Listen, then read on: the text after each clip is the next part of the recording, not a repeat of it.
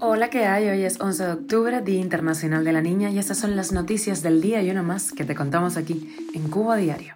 Esto es Cuba a Diario, el podcast de Diario de Cuba con las últimas noticias para los que se van conectando. Se han reportado más protestas en Cuba, esta vez en Bejucal y Caibarien. Humberto López ha usado una foto falsa de armas en televisión. Y más de un centenar de intelectuales cubanos han rechazado una declaración oficialista que apoya la represión contra el pueblo. ¿Y qué opción le deja al gobierno cubano a los ciudadanos sin elecciones libres ni derecho a protestar? Te contamos los detalles de ese artículo publicado en Diario de Cuba. Ha muerto en La Habana el destacado intelectual cubano Rogelio Martínez Furé. Esto es Cuba a Diario, el podcast noticioso de Diario de Cuba.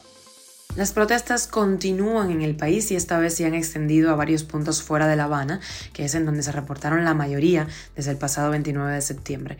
Esta vez se han difundido videos en redes sociales de manifestantes en Bejucal, en Mayabeque y Caibarián, en Villa Clara. En esas manifestaciones se pidió libertad. Se ven algunos de los manifestantes con las caras tapadas con sus propias camisetas para evitar ser reconocidos y procesados. Los carteles y cacerolas ya son habituales en las calles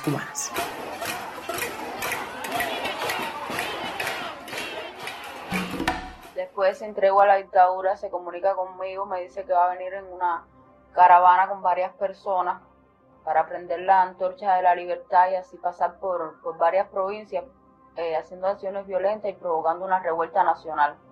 Para entonces Alfredo entrar, intervenir por varios puntos de la isla con armamento.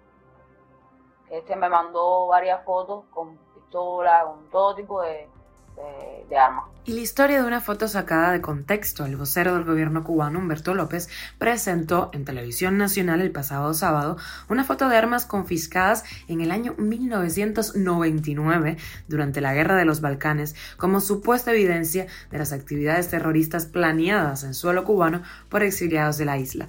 La foto fue mostrada cuando presentaba declaraciones de jóvenes cubanos que se manifestaron en Camagüey, autoinculpándose en estas protestas, ¿no? Específicamente la usó en el video de la joven Mayelín Rodríguez Prado, ella es conocida en redes sociales como la chamaca del chamaco, y quien aseguró haber recibido instrucciones de los presuntos líderes de una organización llamada Autodefensa del Pueblo.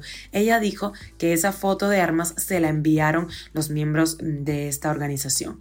El uso de esta foto falsa eh, echa por tierra la credibilidad de este testimonio y el intento del gobierno de quitarle fuerza ciudadana a las protestas, echándole una vez más la culpa de todo al gobierno de Estados Unidos, un eterno de vu. Cuba a diario. Y más de un centenar de artistas e intelectuales cubanos de dentro y fuera del país han rechazado una declaración de figuras oficialistas que apoya la represión del disenso, de la discordia en Cuba, y la han calificado de mediocre, políticamente reaccionaria y socialmente insensible.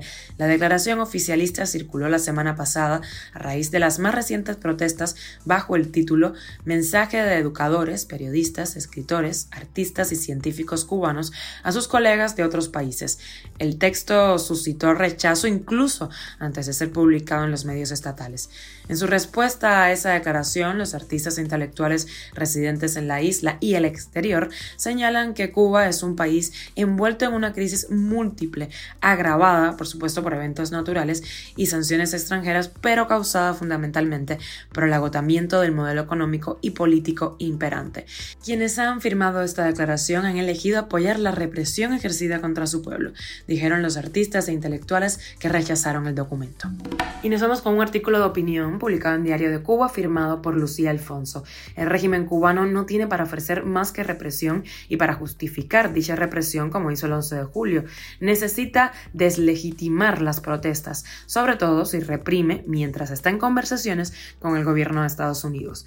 Miguel Díaz Canel tardó dos días en pronunciarse sobre los sucesos y cuando lo hizo fue para afirmar que manifestaciones de este tipo no tienen legitimidad, amenazar a los manifestantes con todo el peso de la ley y recurrir al argumento del pago desde el exterior, sin pruebas, claro, para sacar de la ecuación al carácter espontáneo de las manifestaciones en el país.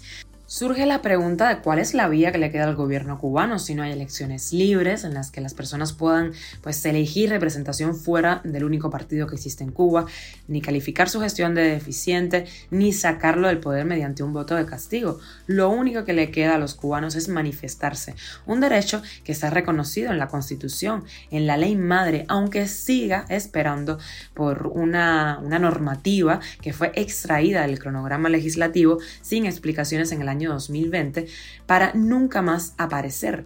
No hay una forma que le diga a los cubanos cuál es la manera legal de protestar para exigir sus derechos. Pero basándose en la Constitución, los cubanos pueden incluso señalar que la falta de ley de reunión y manifestación es otra de las tantas deficiencias del gobierno cubano. Cuba a diario. Rogelio Martínez Furé, Premio Nacional de Literatura en el año 2015, destacado folclorista, etnólogo e investigador cubano, falleció justo cuando cumplió 85 años en La Habana. Luis Morlote, presidente de la Unión de Escritores y Artistas de Cuba, calificó la muerte del fundador del conjunto folclórico nacional como un triste golpe por sus aportes al desarrollo de las expresiones estéticas. Furé fue reconocido con los Premios Nacionales de Investigación Cultural 2001 y de Danza en 2002. Sus estudios sobre etnografía y folclore han sido de obligada consulta para quienes defienden la expresión más auténtica de la cultura popular y tradicional cubana. Y el humorista Carnota, que ahora vive en Miami, le ha corrido una máquina al ICRT haciéndose pasar por Díaz Canel. No te pierdas los detalles, aquí les dejamos un pedacito. ¿Tiene usted alguna denuncia que hacer sobre la revolución? No, no, no, no tengo ninguna queja. La orden de combate está a la calle de los revolucionarios. Sí, yo no puedo ni caminar, estoy, estoy iniciado. La revolución va a arreglar ese problema. Negativo. Sí. Ahí dice el que negativo.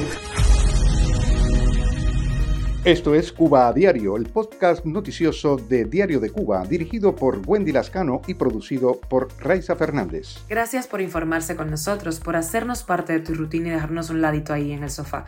Yo soy Wendy Lascano, nos puedes escuchar de lunes a viernes en Spotify, Apple Podcasts y Google Podcasts, SoundCloud, Telegram y síguenos en nuestras redes sociales.